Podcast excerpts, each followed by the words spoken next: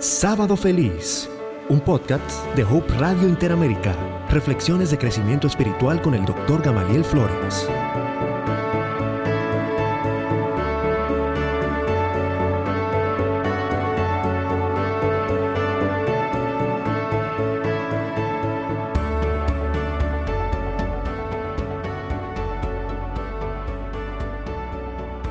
En el principio era el verbo y el verbo estaba con Dios y el verbo era Dios.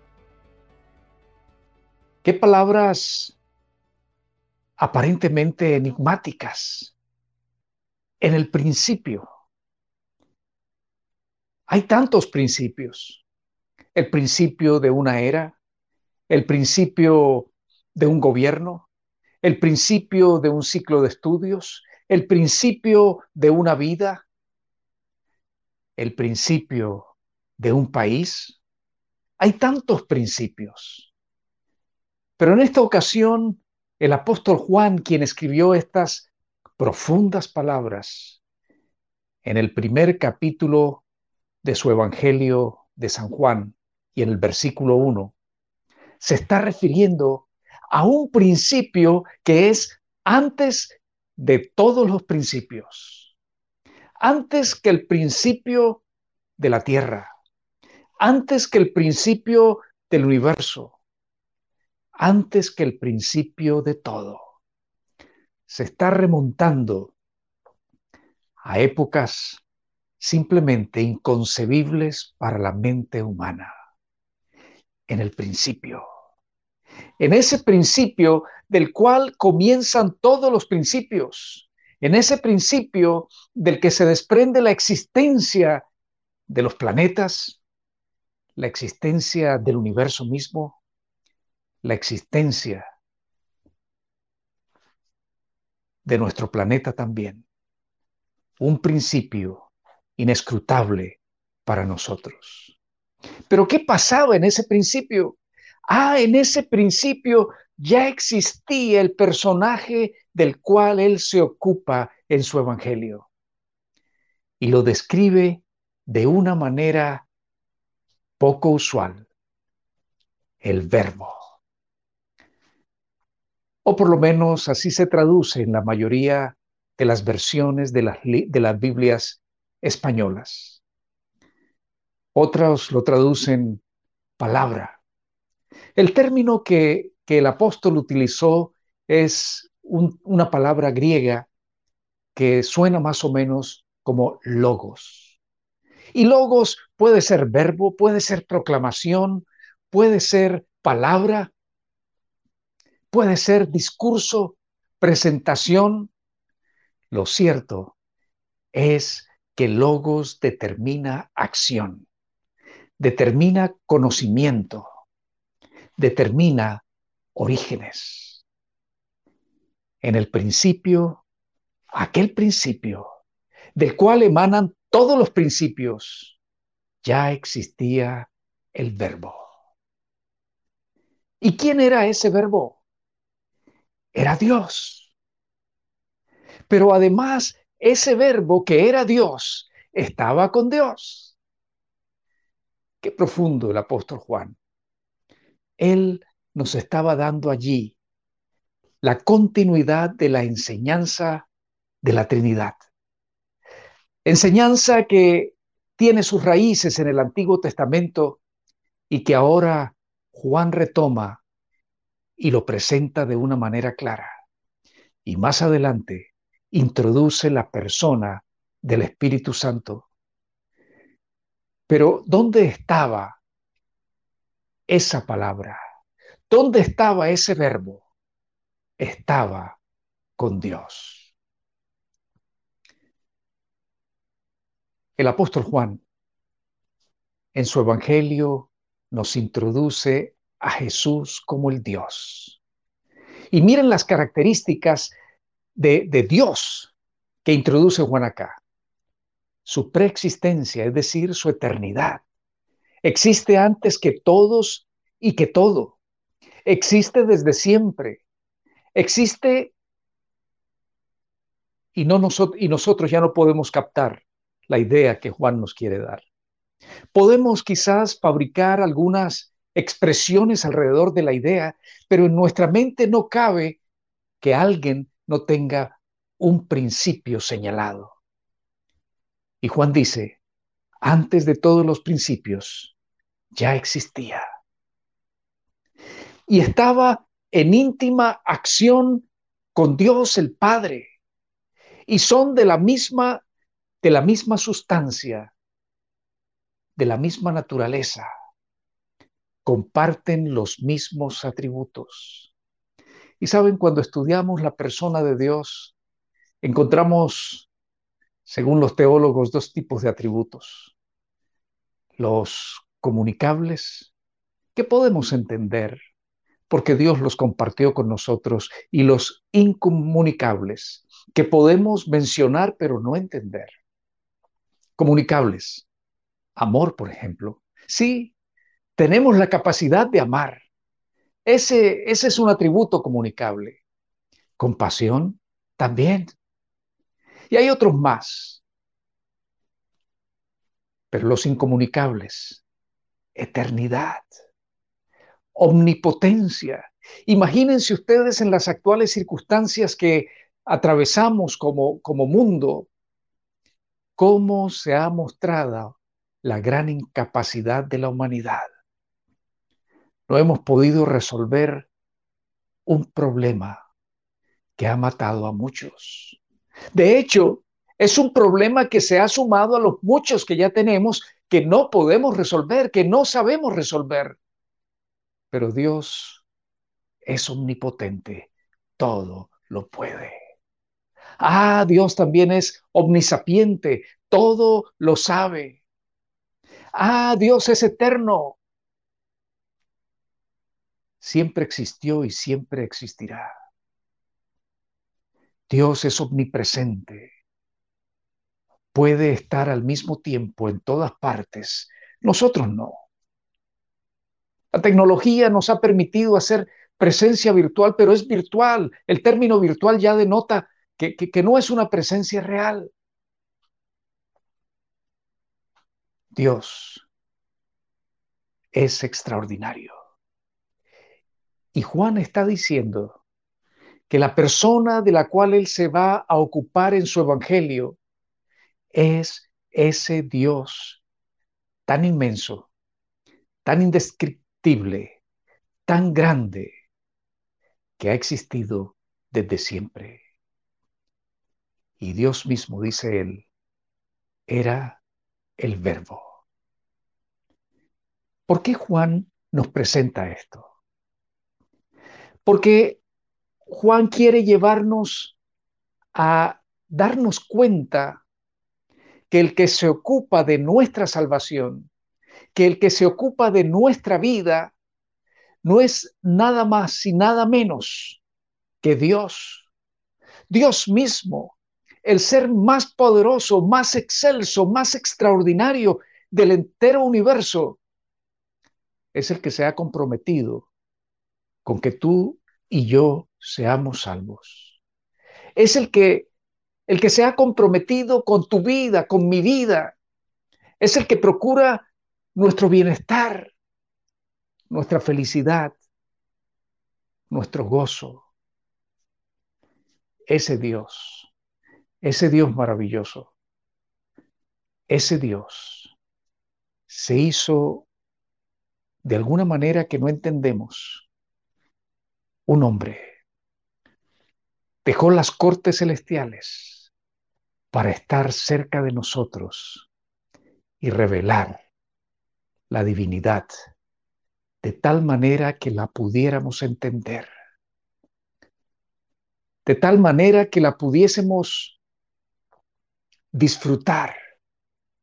De tal manera que pudiese beneficiarnos al máximo. En el principio era la palabra, era el verbo, y el verbo estaba con Dios, y el verbo era Dios. Cuando las personas del tiempo de Jesús lo miraban, veían un hombre, un hombre tan corriente como ellos, un hombre con una fisonomía parecida a la de ellos, con una estatura parecida a la de ellos, con un color de piel similar a la de ellos. Se cansaba como ellos. Pero ese hombre que ellos veían, tan parecido a ellos, realmente era el verbo que se hizo carne para estar en medio de ellos. Dios siempre ha estado cercano a los seres humanos. Y hoy está tan cercano a ti y a mí como lo estuvo en los tiempos cuando Jesús caminó por los senderos polvorientos de la Palestina. Sí, está tan presente en tu vida y en mi vida como estuvo presente en la vida de aquellos pescadores que llamó para que fueran discípulos suyos. Sí, está tan presente en tu vida y en mi vida como estuvo presente en el hogar constituido por, por José y María. Es tan real en tu vida y en mi vida como era real para aquellas multitudes que lo rodeaban. es tan, tan extraordinario para traer beneficios como fue extraordinario para Jairo cuando resucitó a su hijita. Está tan atento a, a nuestras necesidades como estuvo con aquella muchedumbre a la cual alimentó con unos pocos panes y unos escasísimos peces ese verbo es acción en tu favor. Ese verbo es acción para tu salvación. Ese verbo es acción para tu felicidad. Hace unos momentos me relacioné con una historia que dije, quiero contarle esa historia a mis amigos. Es una historia de, de un hombre extraordinario. Quizás no es un héroe que ocupe espacio en los, en los periódicos. Eh, aparece en algunos libros de historia, especialmente de historia de la iglesia adventista, y quizás aparezca en, en, la historia de, algún pueblo, pero, pero en una mención no tan destacada. No obstante, aquel hombre tuvo una historia muy interesante. Su nombre, Ovid Elbert Davis. Nació en el año de 1869 en Estados Unidos.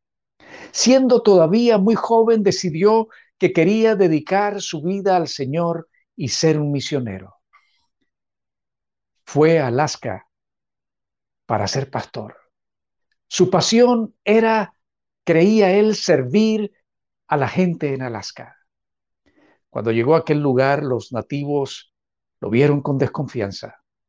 Pensaron que podía ocasionarles problemas.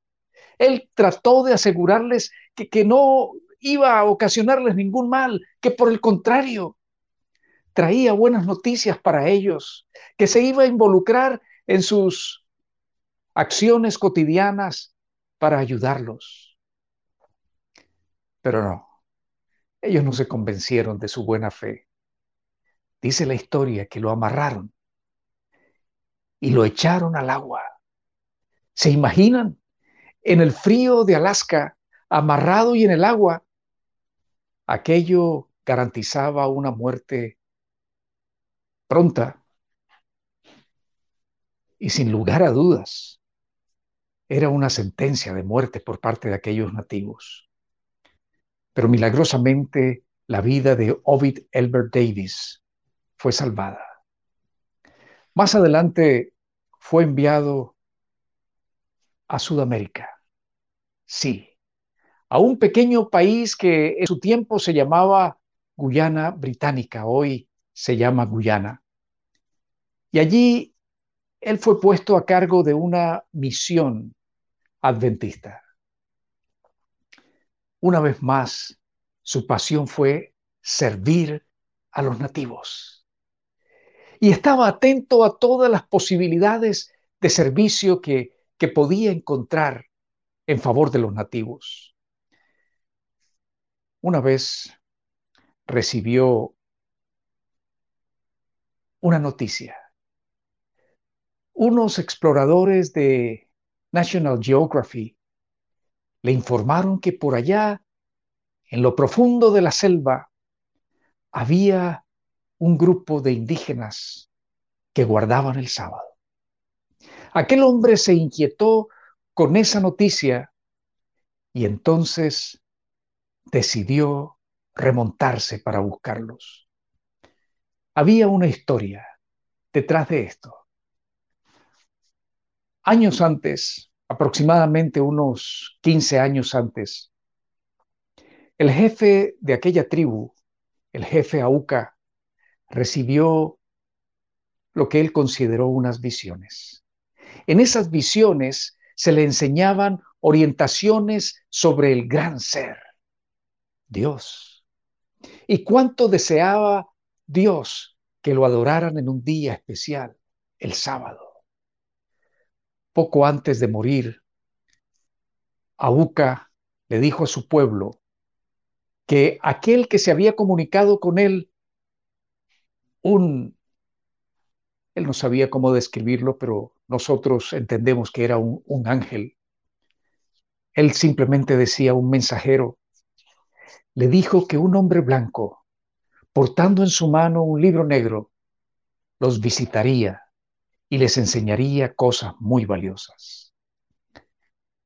Aquella tribu, aquel pueblo, observó las enseñanzas del jefe Auca y ellos empezaron a transmitirse esas enseñanzas. Y todos estaban esperando que algún día la profecía que Auca había anunciado se cumpliera, que el hombre blanco con el libro negro llegara hasta sus tierras. En 1910 fue el año en que Ovid recibió la noticia por parte del equipo de National Geography. Así que, como les dije antes, él decidió remontarse a las selvas y empezó a buscar. En una ocasión, mientras buscaba, se vio rodeado de un grupo de nativos. Y aquellos nativos lo observaban fijamente.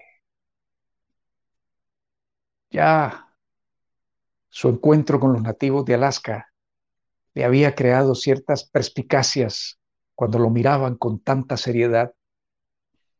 Pero de alguna forma, aquellos nativos habían aprendido también el inglés y lograron comunicarse y le preguntaron si él traía un libro negro.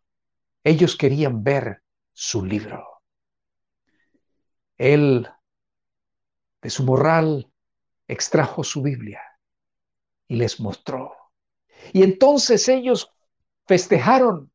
La profecía se había cumplido.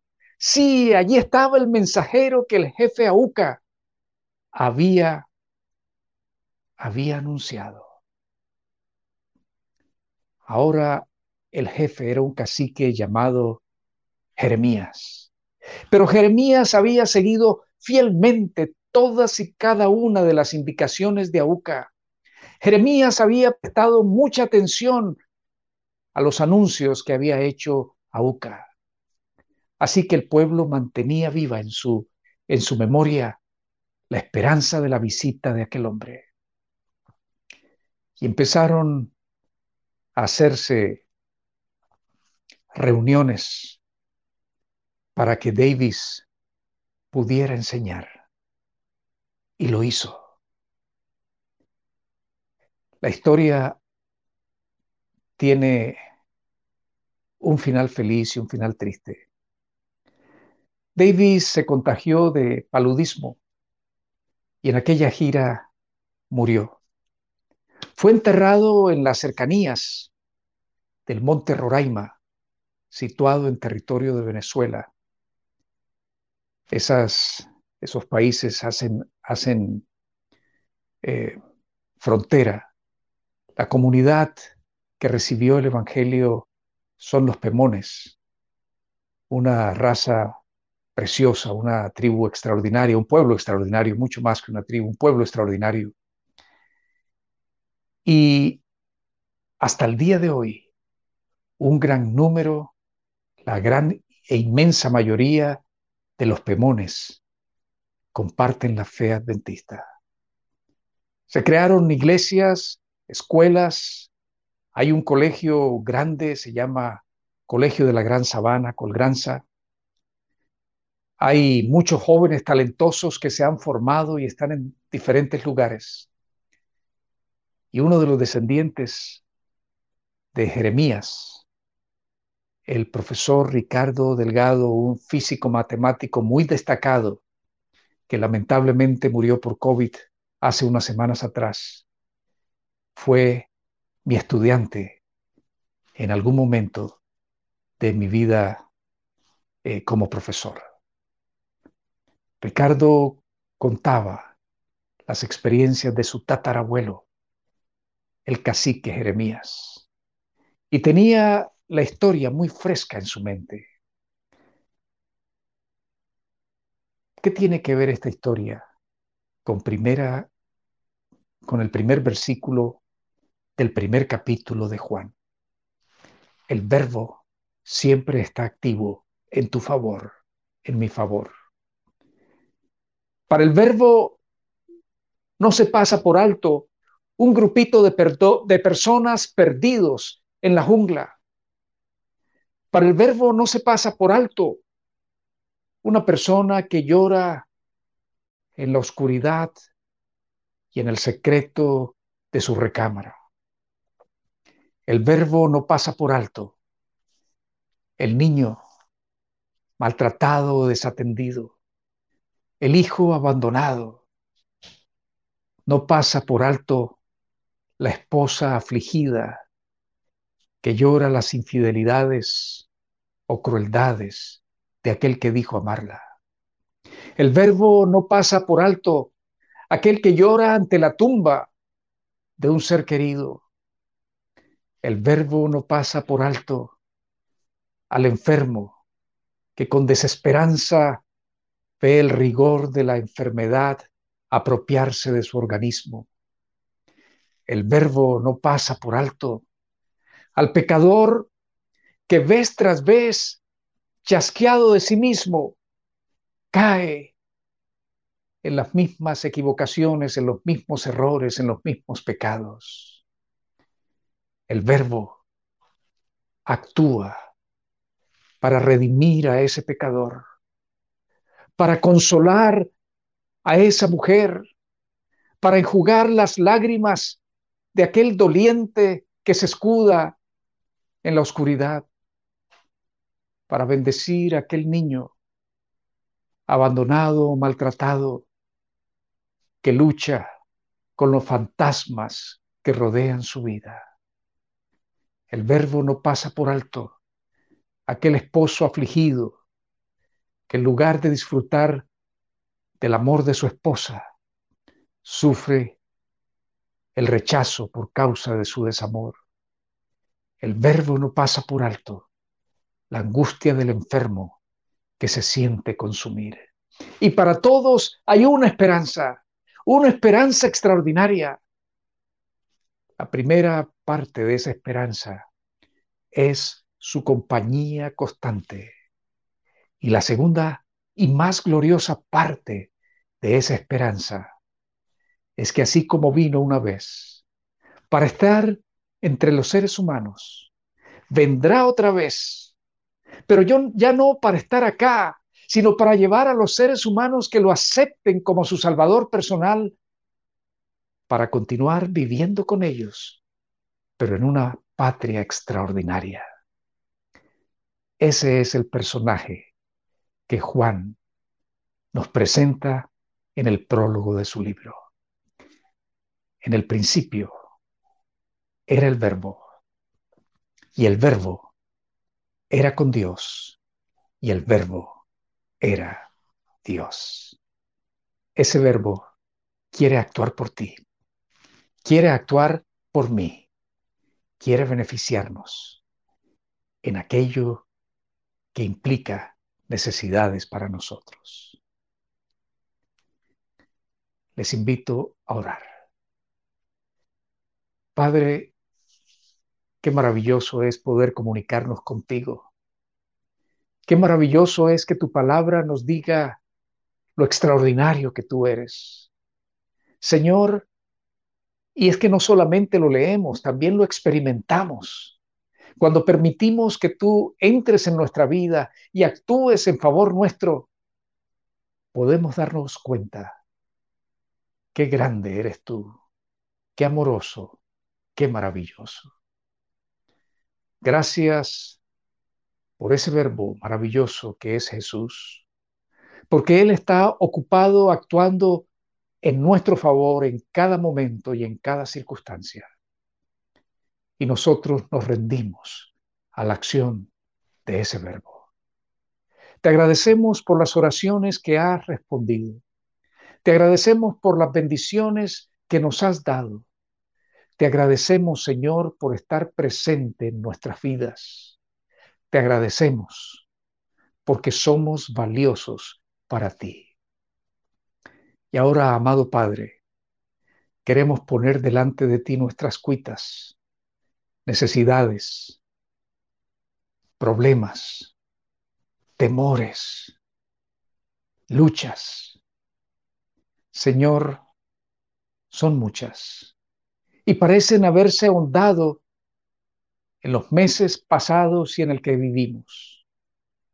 Hemos visto tanto dolor, tanta tragedia, lo hemos experimentado también. Y Señor, todo lo ponemos en tus manos. Hay algunos de mis amigos que han escrito sus peticiones. Sol nos pide que oremos por ella. Pedimos por ella, oh Dios. Otros están enfermos. Pedimos por los que están enfermos o tienen familiares enfermos. Pedimos por nuestros amados que luchan Pedimos por nuestros hijos que crecen. Pedimos por nuestros padres que envejecen. Pedimos, oh Dios, por relaciones rotas, por finanzas difíciles, por trabajos que se han acabado. Pedimos por la vida, pero sobre todo pedimos por salvación. Gracias porque para ti son valiosas nuestras súplicas y todo lo imploramos en los méritos del Verbo Divino, nuestro amado Señor y Salvador Jesús. Amén. Amén.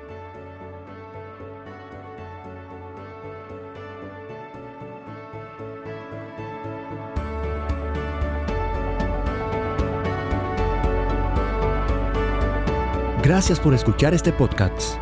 Encuentra más recursos en el portal hopechannelinteramerica.org.